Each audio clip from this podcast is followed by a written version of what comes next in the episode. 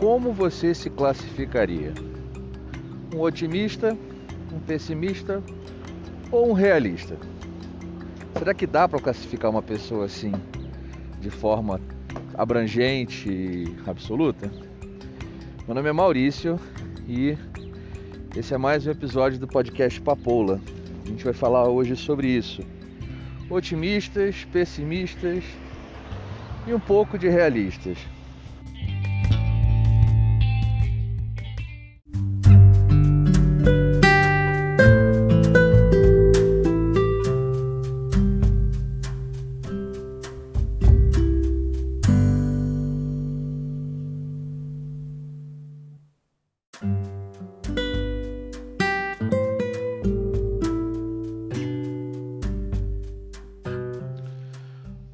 Otimismo, pessimismo e realismo.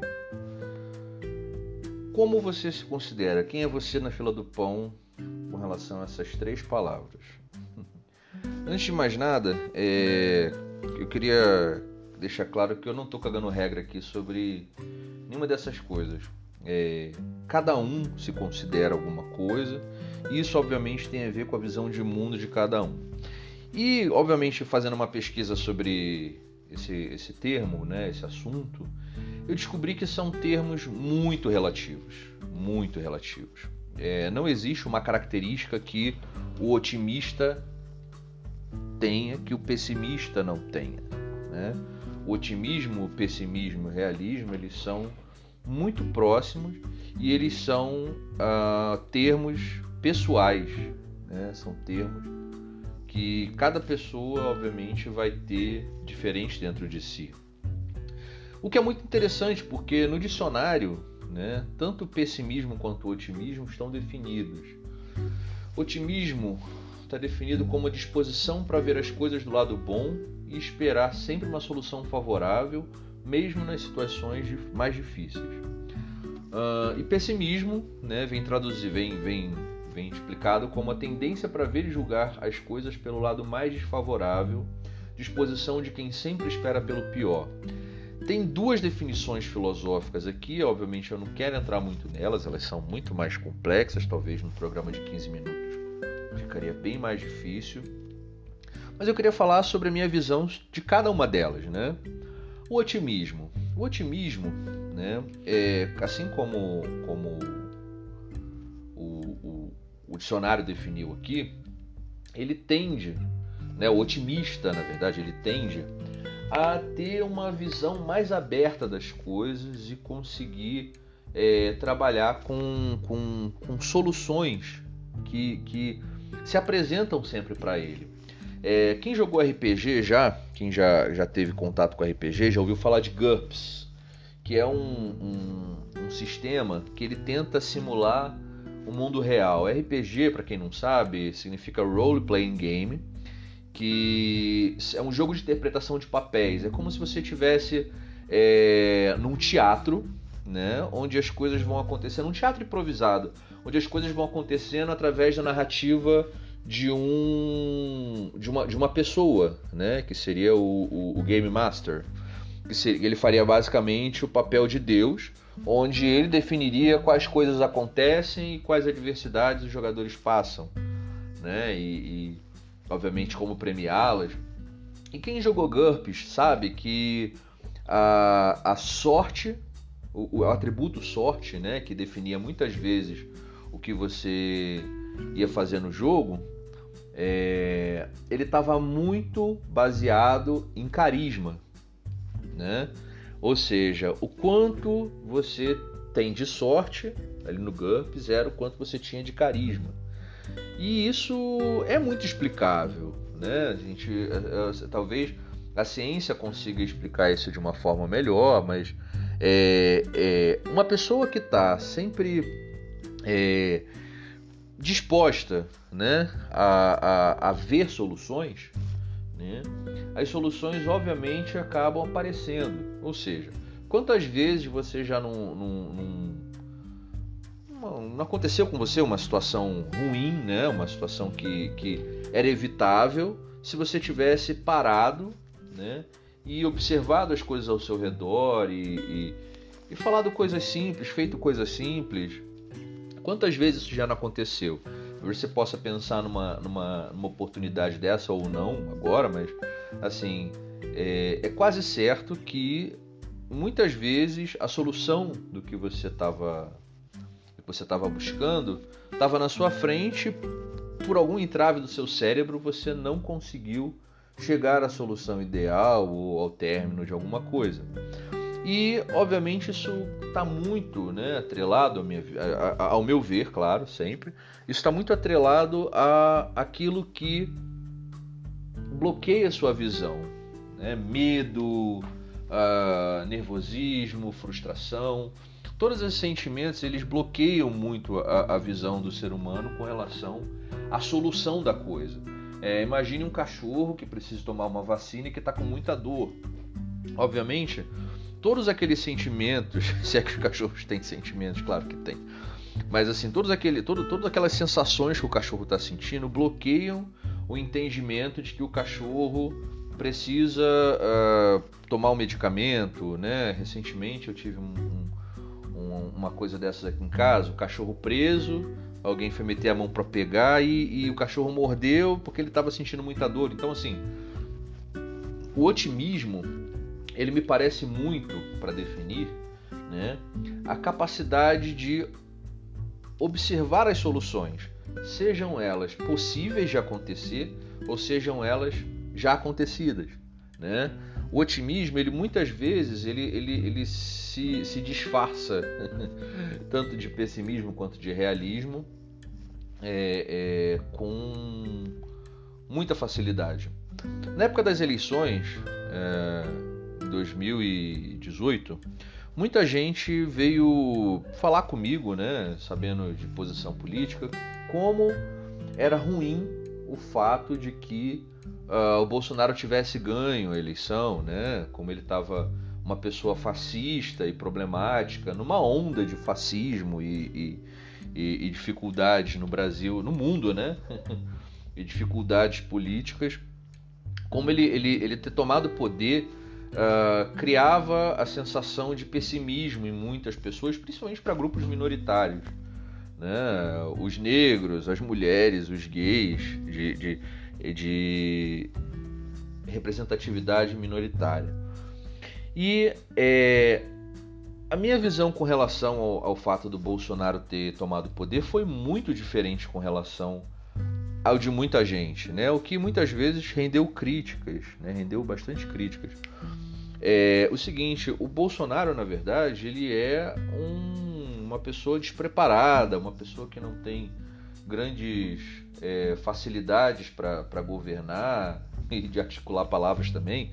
E isso, né, obviamente, é, facilita o processo de tomada de poder né, do, do, de uma pessoa fascista, porque uma pessoa fascista que não tem capacidade de articulação, uma pessoa fascista que tem dificuldade de, de organizar a própria cabeça, ela na verdade ela é só uma pessoa louca, obviamente com poder, mas ela é só uma pessoa louca, ela não é uma pessoa 100% perigosa. Então, a minha visão com relação à tomada do Bolsonaro no poder foi de que, já que é para ter um, uma pessoa horrível no poder, né, e que obviamente isso ia acontecer em algum momento, porque a gente teve uma época muito sombria antes da tomada do Bolsonaro, que continuou na era dele, mas é, já que era para ter alguém horrível no poder, que fosse alguém horrível e que não tivesse capacidade de governar e que tivesse dificuldade com diversas coisas. Obviamente, no meio de uma pandemia, isso é um grande problema.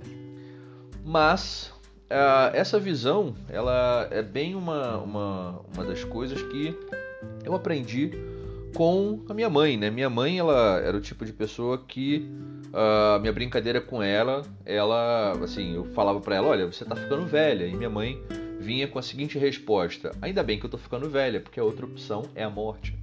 Então, assim, hoje, né, eu tendo a ter uma visão positivista sobre o governo, não no meio da pandemia, é claro, mas eu tendo a ter uma visão positivista porque é, foi preferível né, que em algum momento entrasse um, um fascista que não vai ter a capacidade de continuar, não vai ter a capacidade de, de manter essa, essa, essa relação de, de, de poder, porque ele não articula, ele não tem é, nenhum tipo de, de, de habilidade para governar, do que encontrar uma pessoa extremamente capacitada. E acredite, existem pessoas ruins, extremamente é, capacitadas para fazer o mal, para nossa, essa palavra é horrível, mas para gerar caos social, né? Para diminuir direitos dos trabalhadores e assim por diante. É, eu ve, me vejo como otimista com relação ao que tem acontecido recentemente no mundo uh, é, com o advento da informação, por exemplo. As pessoas acham que os fascistas e os nazistas saíram do armário, mas eles sempre existiram e eles sempre saíram do armário. E quando eles saíam do armário, é, talvez a gente não tivesse força suficiente para entender e para saber.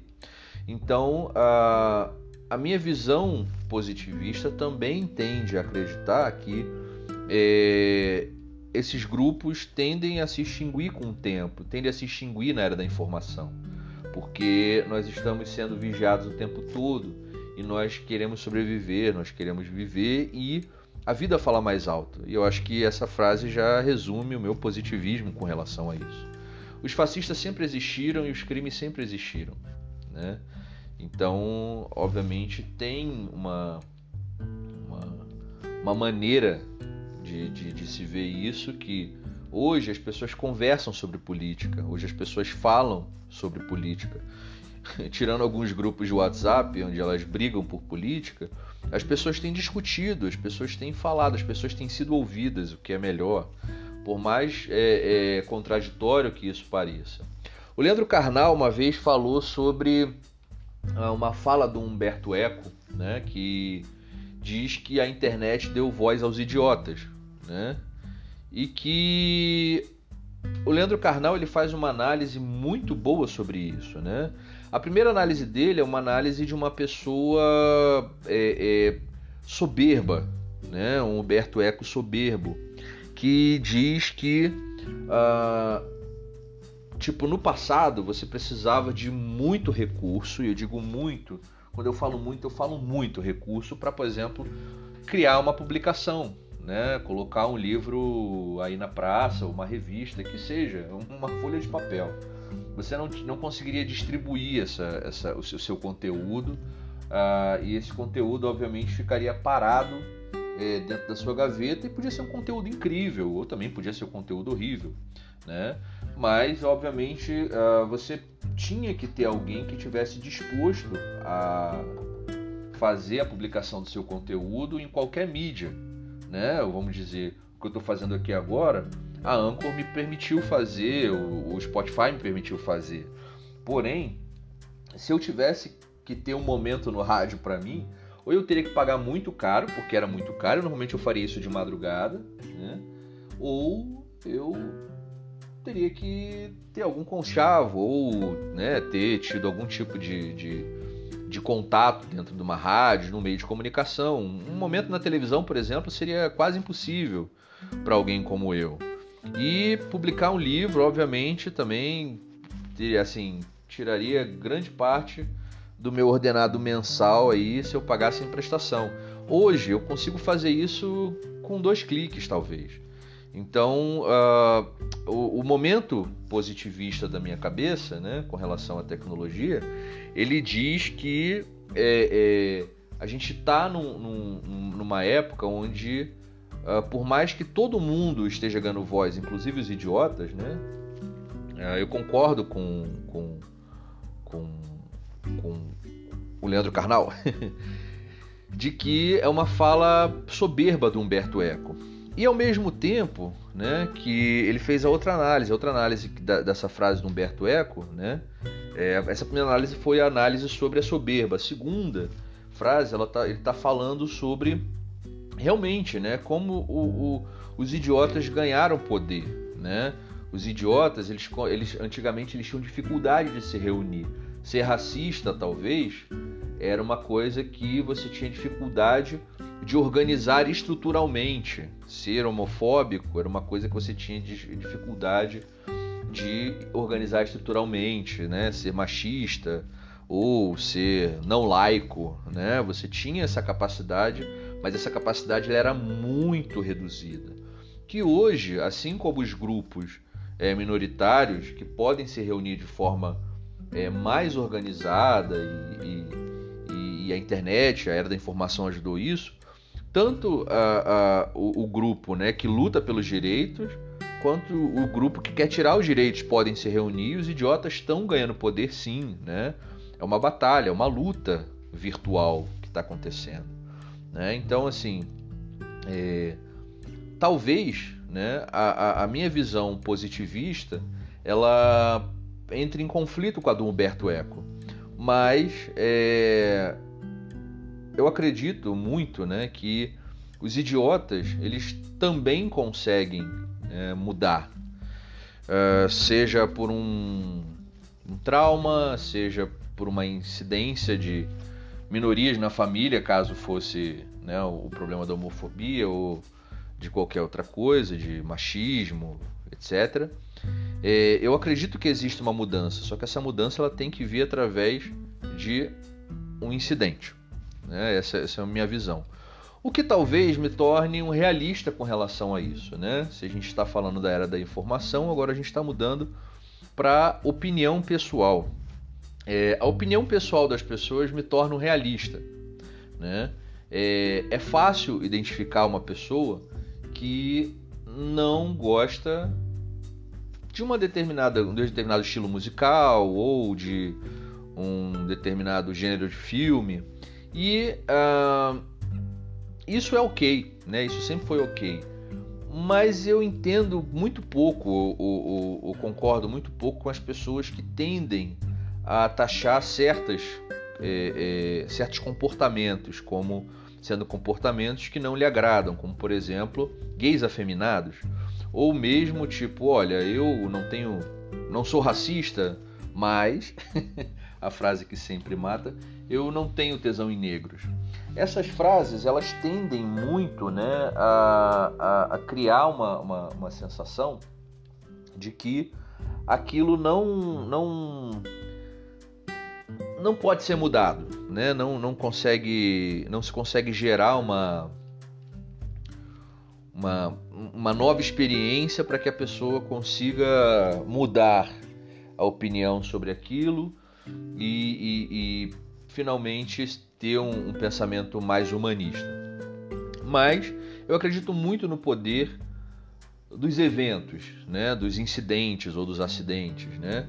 Ah, muita gente que, obviamente, tinha preconceito com, com gays e, e lésbicas e, pessoas trans e todo, toda a gama de pessoas com diversidade sexual, elas tiveram que experienciar isso dentro da família, né? E o, obviamente o evento nem sempre foi muito agradável para as duas partes, tanto para os pais ou para os parentes, quanto para as minorias, né? para as minorias sexuais. Então é, é, é, uma, é, uma, é uma questão de que uma hora as pessoas obviamente vão se tocar de que isso é muito pouco importante. De que isso uh, não vai definir ou, ou, trabalhar com nenhum tipo de, de, de conceito que ela viva na vida dela e que uh, ela não vai realmente necessitar diferenciar ninguém pela pele ou pela opção sexual. Assim, só que assim, isso leva tempo porque isso vai através das experiências, nunca através de um post, um textão no Facebook, né? Então isso traz à tona para mim o realismo da coisa, né? Eu acho que o meu realismo ele está dentro dessa, dessa questão natural. A natureza é muito muito esmagadora, né? E ao mesmo tempo é fácil tirar delas, dela muitas coisas é, é, positivas, mas assim, eu acho que inicialmente a, natureza ela é realista. A natureza é vista de um ponto de vista vista de um ponto de vista, né? a natureza vista de um ponto de vista é, realista, ela mostra pra gente que tem coisas que a gente não pode mudar, né? Tem coisas que não há o que fazer. E daí muita gente encara isso como positivismo, como síndrome de Poliana, né? O que é um, um grande problema. E, obviamente, a Poliana ela era uma, uma, uma personagem de, de, de, histórias que irrita muita gente, né? Porque a Poliana é sempre feliz. A Poliana ela é aquela, aquela coisa de que ela tá no final do, do da história lá com cadeira de rodas e, e é, ela tá tipo vendo o lado positivo de tudo e quem olha para aquilo ali, né? Ah, eu achei um, uma, um, um verbete na Wikipédia para síndrome de Poliana, uma página, né? Tem aqui Síndrome de Poliana. Síndrome de Poliana, também chamada de Poliana ou tendência à positividade, é a tendência que as pessoas têm de se lembrar mais facilmente das coisas agradáveis do que das coisas desagradáveis. Pesquisas indicam que no nível subconsciente, a mente tem uma tendência a se focar no otimismo, enquanto no nível consciente ela tem uma tendência a se concentrar no negativo. Este viés subconsciente para o lado positivo é muitas vezes descrito como a síndrome de Poliana e é semelhante para o efeito Forer. Não sei o que é o efeito Forer. Mas é exatamente isso. Todas as pessoas que veem alguém com síndrome de Poliana automaticamente se tornam negativos, né? se tornam é, pessimistas. E é perceptível que uma pessoa que, que veja tudo por um lado positivo, ela, ela muitas vezes ela está fazendo força para aquilo, né? Muitas vezes ela só está é, tentando não se machucar com uma, uma informação que em algum momento tá, tá assim, se, se, ela, se ela fosse receber com todas as informações ali, com, com, com a realidade da informação, tipo uh, a morte de alguém ou um, um acontecimento é, bem que, que, vá mudar a vida dela de forma negativa, né, mais difícil e tal, essa pessoa pode se machucar e isso é, é, muitas vezes é mal visto, né? Porque uma pessoa muito feliz ela tende a aceitar tudo muito, né? Isso muitas vezes revolta, muitas vezes irrita. Então qualquer pessoa talvez que chegue próximo de alguém com síndrome de Poliana pareça negativista, pareça uma pessoa que está sempre em negação do, do, dos momentos é, é, agradáveis que essa pessoa está tá, tá vivenciando e que ninguém sabe como. É, e eu acho que o negativismo ele trabalha exatamente de, o contrário do que eu comecei a falar lá atrás, né? É uma pessoa que tem dificuldade de ver as respostas sobre as coisas. Né?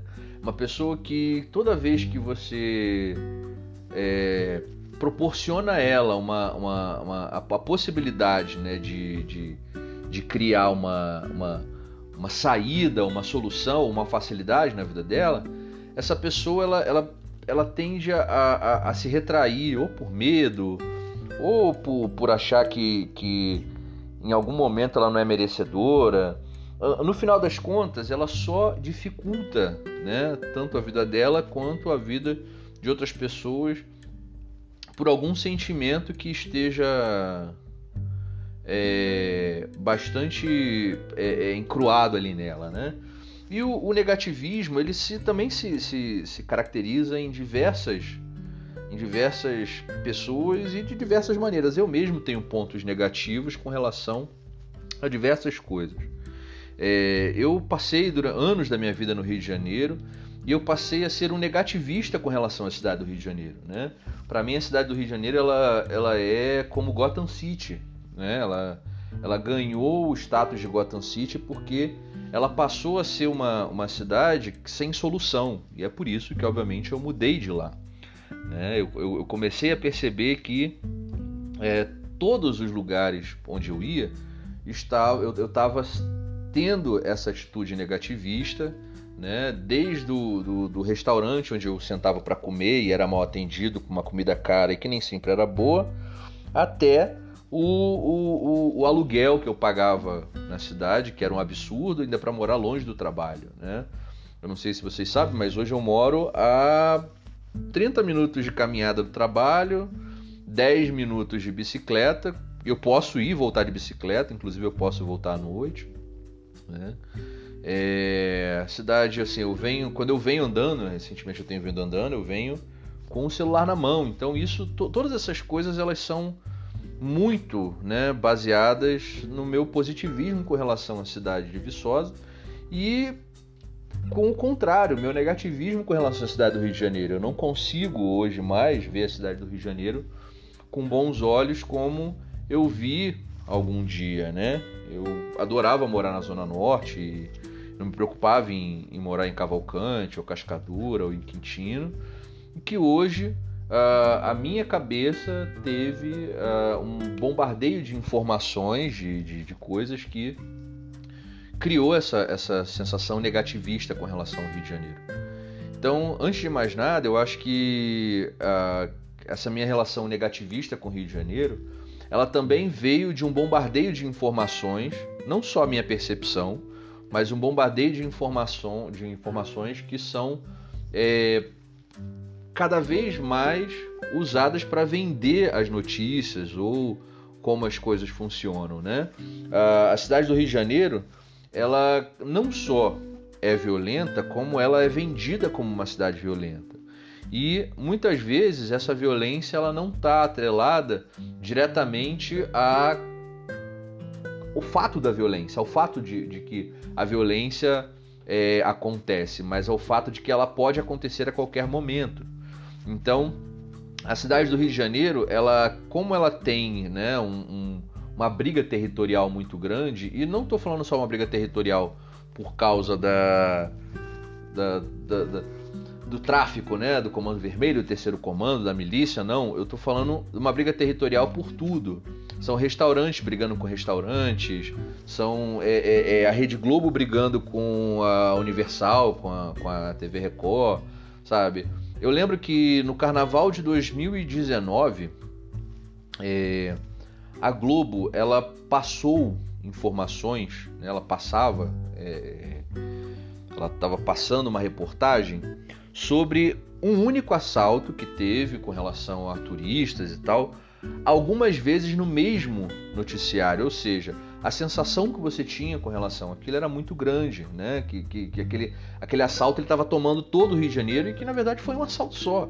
Obviamente era um assalto chocante, era uma coisa absurda mas ao mesmo tempo você percebia que o que de fato eles queriam fazer era causar pânico, porque existia neles uma briga com o prefeito, né? O prefeito tinha que ser desmoralizado e é, é muito complicado você viver no meio dessa guerra. Isso gera um negativismo, isso gera uma sensação de que as coisas estão uma merda. É como um filho que vive no meio de dois pais brigando sempre, né? Isso obviamente gera um negativismo muito, muito, muito forte.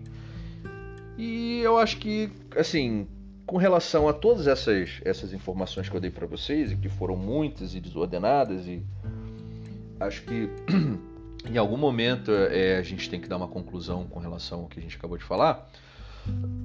Eu acho que a questão né, de ser positivista, negativista ou realista perdão, vai de cada um. Né? Eu acho que cada um tende a se ver como positivista, negativista, e a ideia mesmo é a gente ver sempre menos o outro e mais a gente, né, com relação a isso.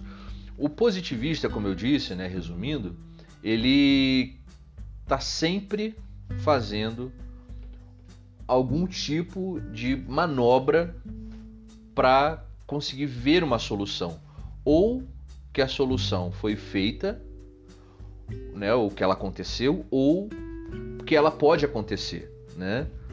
Uh, uma outra coisa que eu queria falar sobre o, o positivista é que o positivista nem sempre é um cara feliz, é um cara alegre.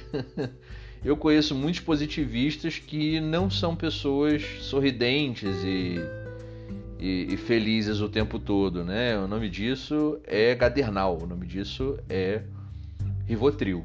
Né? Essas pessoas que vivem o tempo todo sorrindo. brincadeira.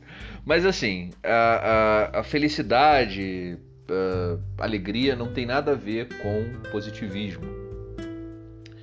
E, obviamente, né, o negativismo também é o contrário. Nem sempre uma pessoa uh, feliz, alegre ou meiga é, nossa, não, não pode ser negativista.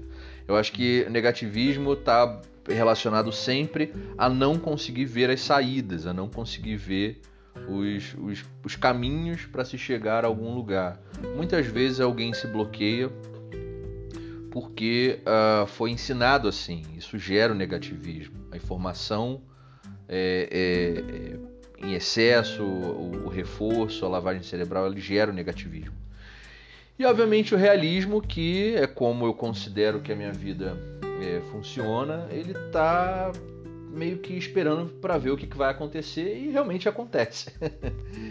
é, uma última coisa que eu queria falar sobre isso e que eu sempre pergunto para as pessoas, ou sempre falo para as pessoas sobre mim, é que uh,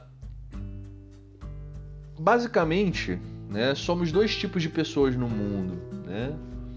Pessoas que consideram que a própria vida é muito boa e que às vezes tem momentos ruins, e pessoas que têm a vida dura e pesada e que tem que aguentar o peso da realidade, o peso do mundo, e que às vezes alguns momentos brilham, alguns momentos fazem com que ela é, consiga né, sair dessa, dessa escuridão. E eu me considero uma pessoa cuja vida é boa, com alguns momentos ruins, né? Alguns momentos muito bons também, inclusive. Mas assim, a minha vida normalmente é uma vida muito boa, uma vida onde eu sou, sou amado, sou abastado, tenho, tenho casa, comida, né?